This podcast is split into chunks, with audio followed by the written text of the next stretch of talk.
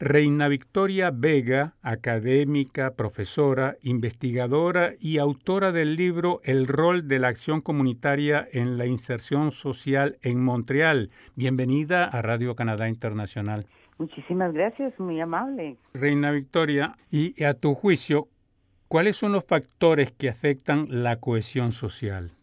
Bueno, cuando la gente no tiene trabajo, cuando la gente no tiene una red social que le ayude a insertarse, cuando a la gente le falta la experiencia de trabajo, entonces hace que las personas en un momento dado se sientan excluidas.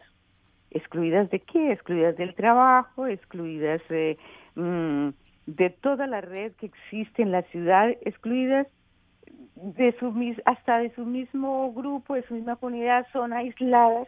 En todos estos factores influyen para que una persona se sienta alejada de una sociedad una sociedad en todo el término de lo que implica, ¿no?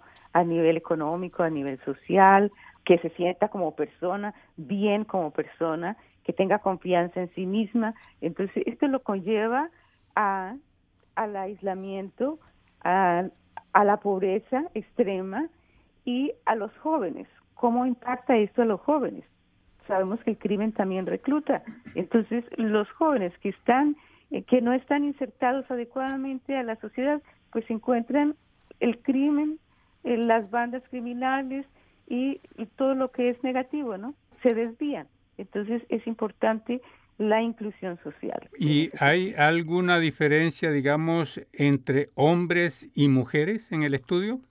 En el caso del Centro Naribe, hay una particularidad que yo encontré. La mayoría de las personas que asisten al centro a recibir una formación son mujeres, la mayor parte. Y claro, hay un grupo que son de, de, los jóvenes. En ese grupo sí es más o menos un grupo equilibrado entre hombres y mujeres. Pero las personas de mayor edad que eh, asisten allí a obtener, adquirir una formación, son mujeres mayoritariamente.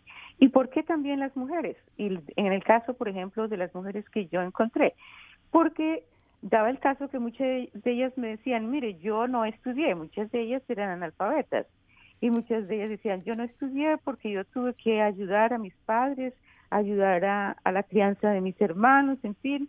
Eh, entonces, el, el, estudio, no estudiar también, eso incluye en el, una de las causas por las cuales posteriormente en la edad adulta pues se, se sienten excluidas.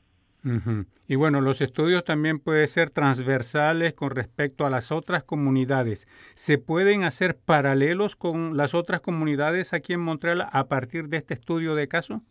Sí, este estudio de caso permite generalizar un poco porque como yo le decía al comienzo, este problema no es un problema único de la comunidad haitiana.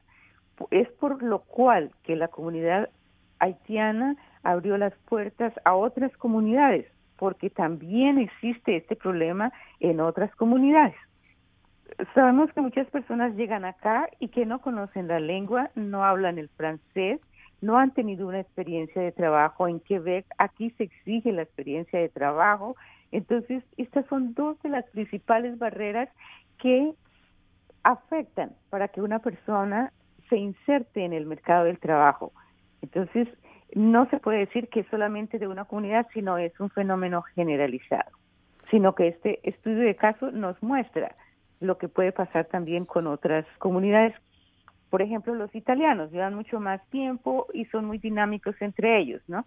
Hay otras comunidades que no son tan tan unidos y bueno, los haitianos eh, lo que ha favorecido es eh, el liderazgo, el liderazgo porque este organismo eh, fue creado por los líderes de su misma comunidad. Son los mismos haitianos quienes crearon este y otros organismos para ayudar a su propia comunidad, ¿no? Y para ayudar a que la ciudad, su barrio, Rosemont Petit Patrie, donde está ubicado este organismo, haya más cohesión social y eso influye en la ciudad a nivel general, ¿no?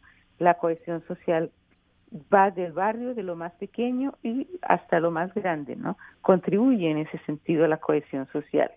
Entonces, Reina Victoria, Ya para terminar, ¿se podría utilizar la experiencia haitiana para que la inserción de otras comunidades inmigrantes en Montreal sea exitosa? Claro, este estudio que yo hice se puede aplicar. Yo apliqué una metodología eh, teniendo en cuenta el modelo de, eh, de análisis de la evolución de una iniciativa local formulado por el profesor Juan Luis Klein. Este modelo se puede aplicar aquí y en cualquier parte del mundo con cualquier comunidad. Es un modelo que puede aplicarse y que no importa en dónde y en qué comunidad se puede aplicar, lógicamente.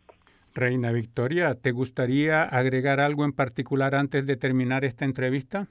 Bueno, primero que todo, pues eh, decirte gracias, gracias por la invitación, gracias por permitirme hablar eh, sobre mi libro. Y bueno, yo, mi libro está a la venta, lo pueden encontrar en la editorial Cidirca o se pueden comunicar conmigo. Y mi libro, pues está a la venta para quien lo quiera adquirir.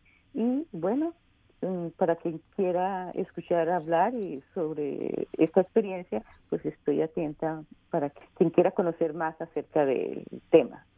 Reina Victoria Vega, académica, investigadora y autora del libro El rol de la acción comunitaria en la inserción social en Montreal. Muchísimas gracias por esta entrevista a Radio Canadá Internacional. Muchísimas gracias a ti, muy amable, muy gentil y bueno, seguimos en comunicación. Buen día. Gracias.